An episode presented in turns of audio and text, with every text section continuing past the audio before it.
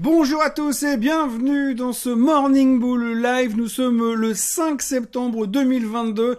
Alors comme vous le voyez, j'ai changé la date. Hein. On est le 5 et puis j'ai mis M1 pour Monday parce que j'ai oublié de changer la semaine dernière et j'ai eu droit à plein plein de réflexions là-dessus. Alors j'ai tout changé, tout va bien, on est le bon. Alors j'ai pas pu mettre 2022 parce que j'ai pas les cartes qui vont avec. Mais en tous les cas, nous sommes le 5 septembre 2022 et depuis vendredi dernier, tout a changé. Tout a changé parce que pour la première fois, ça fait 35 ans que je suis dans le système bancaire et dans le monde des marchés financiers. Et pour la première fois, les économistes ont trouvé pratiquement le bon chiffre au niveau des chiffres de l'emploi. Il faut quand même le dire. Ça fait longtemps que je dis du mal et j'en dis régulièrement, mais là ils étaient presque dedans. Bon, 3000 d'écart, on attendait 318 000, c'est sorti à 315 000 ou l'inverse, je sais plus, mais peu importe. Et donc ils sont tombés quasiment dedans à 3000 emplois près, ce qui est quand même assez bien sur un pays qui représente quand même 365 ou 370 millions d'habitants. Donc pas mal les gars, d'habitude ils se gourdent de, 30 000 ou de 300 000, donc c'est un sacré exploit. Et du coup ça nous a quand même bien sauvé les fesses au niveau euh, des marchés financiers, surtout en Europe, un tout petit peu moins aux États-Unis.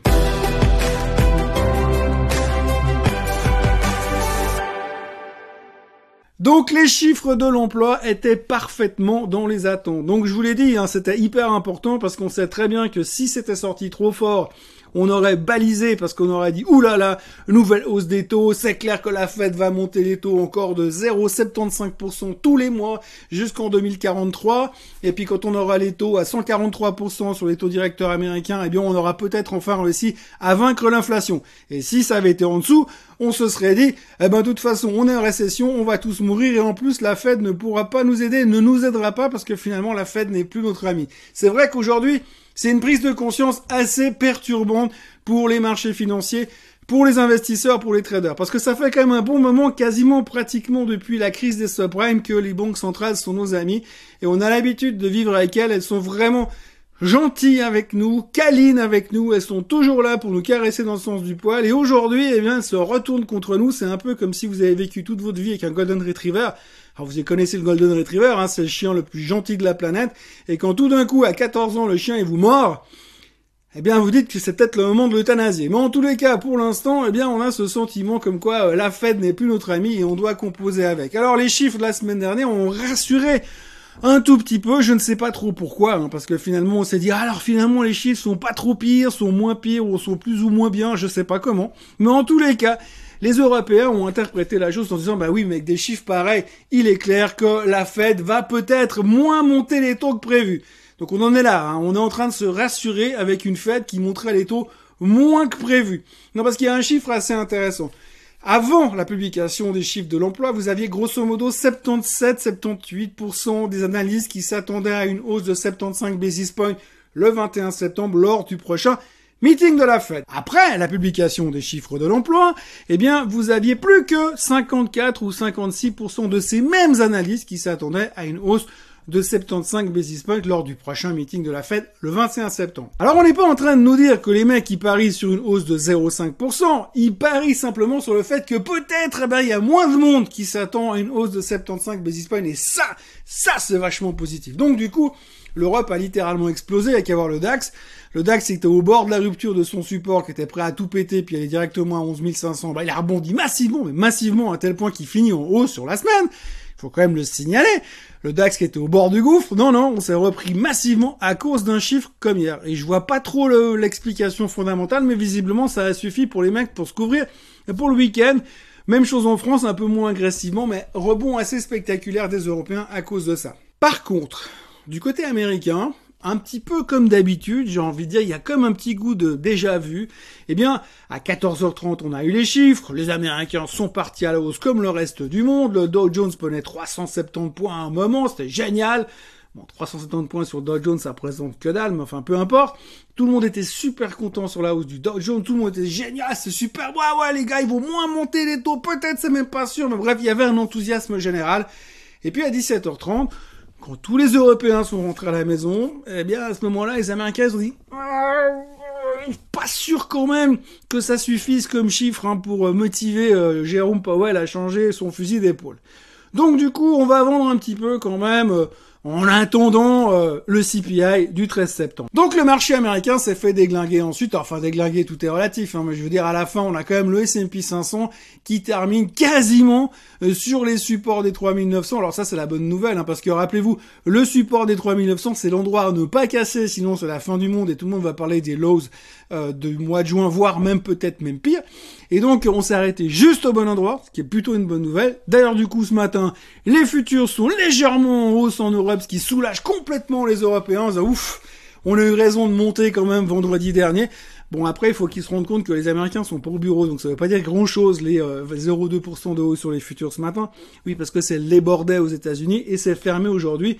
D'ailleurs, je me suis longuement posé la question de savoir si ça valait vraiment la peine de faire une vidéo, mais sinon vous m'auriez beaucoup trop manqué, donc je suis venu ce matin faire une vidéo quand même pour expliquer vraiment toute l'importance de ces chiffres de l'emploi qui finalement nous reportent déjà aux chiffres du 13 septembre du CPI puisque finalement nous sommes nés pour attendre parce qu'en ce moment on fait plus que ça. On a attendu les chiffres de l'emploi pendant une semaine.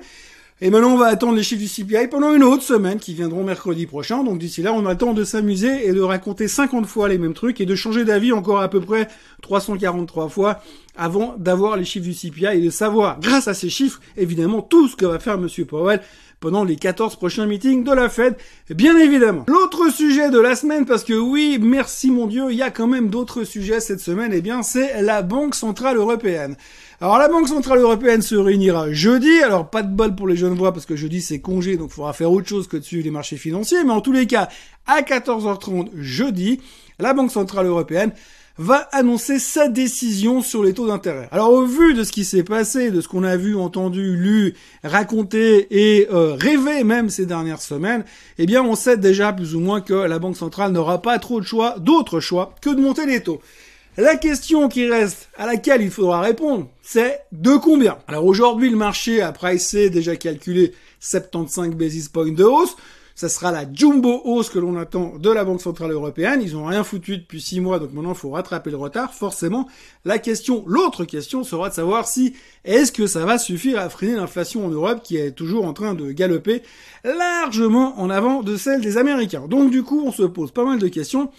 Et à côté de ça, eh bien, on est obligé de parler forcément de ce qui se passe toujours dans la thématique du gaz, de l'électricité et de l'augmentation des coûts de l'énergie qui met quand même un gros gros gros frein à cet impact de la hausse des taux sur l'inflation, sachant que l'inflation elle est quand même biaisée par une explosion euh, des prix de l'énergie qui a un tout petit peu biaisé aussi par le fait que les Européens continuent de scier la branche sur laquelle ils sont assis en continuant de vouloir sanctionner à tout va pour un résultat nul du côté de la Russie, mais par contre massif du côté de l'Europe puisqu'ils s'en prennent tout simplement plein la gueule et que tout le monde est en train de parler de récession quasi annoncée en Europe, probablement dans les mois qui viennent. Donc du coup, on verra ce que la Banque Centrale Européenne va faire.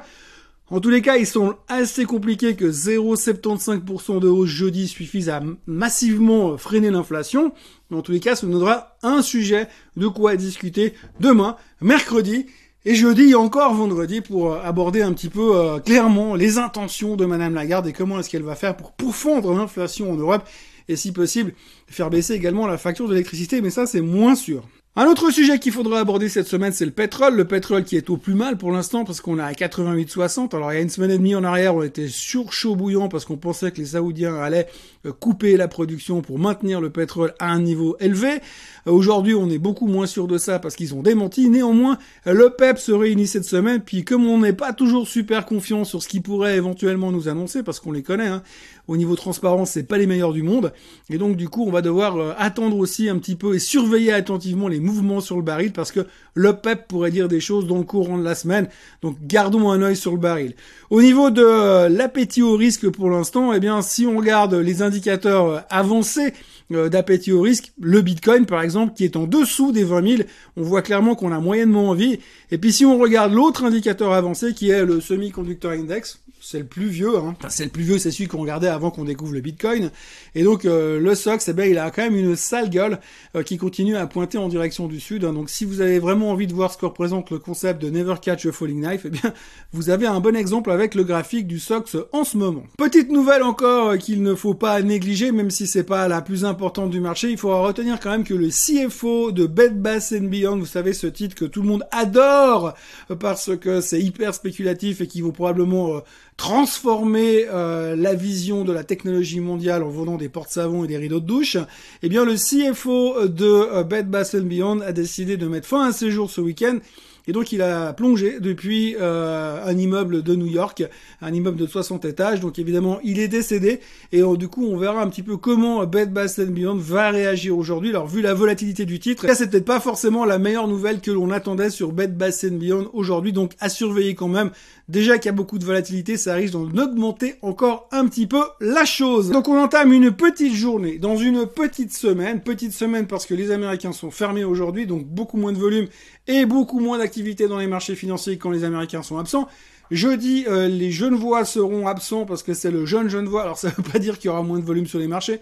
On va pas redonner autant d'importance que ça parce qu'après, tendance à prendre la grosse tête. Mais en tous les cas, euh, les Genevois ne seront pas là jeudi. Euh, ça va pas changer grand chose, mais quand même la petite semaine pour pas mal de gens. Donc affaire à suivre. Pour l'instant, on va devoir continuer à gérer les PMI qui seront publiés aujourd'hui en Europe, en France et en Allemagne entre autres. Et puis il y aura le PIB qui sera publié en Suisse ce matin, qui nous donnera forcément un indicateur violent de la tendance future marchés mondiaux. En tous les cas, euh, pour l'instant, c'est tout ce qu'on a à se mettre sous la dent avec une journée où les Américains sont absents. Donc on va pouvoir tergiverser toute la journée sur les chiffres de l'emploi, anticiper et faire des simulations sur ce que va nous sortir, ce que vont nous sortir les chiffres du CPI dans une semaine. Et peut-être qu'en mettant tout ça dans un grand shaker avec du martini et en faisant tout ça au shaker et pas à la cuillère, peut-être qu'on aura une réponse sur ce que va faire Monsieur Powell le 21 septembre. Mais franchement, J'en suis pas sûr. Donc l'incertitude est toujours de mise et les supports sont toujours à surveiller. Le DAX 12500, le S&P 500 3900 et puis on se revoit demain pour faire le point sur une vraie semaine qui va vraiment commencer avec le retour des Américains. En ce qui me concerne, je vous encourage à vous abonner à la chaîne Suisse Côte en français. Je vous encourage encore plus à liker cette vidéo. Et puis, ben, surtout, revenez demain parce que je serai là encore une fois pour euh, voir ce que je pourrais vous raconter d'intéressant euh, sur les marchés financiers. Voilà, donc passez une très très bonne journée. Et moi, je vous retrouve demain au même endroit et à la même heure. Bye bye.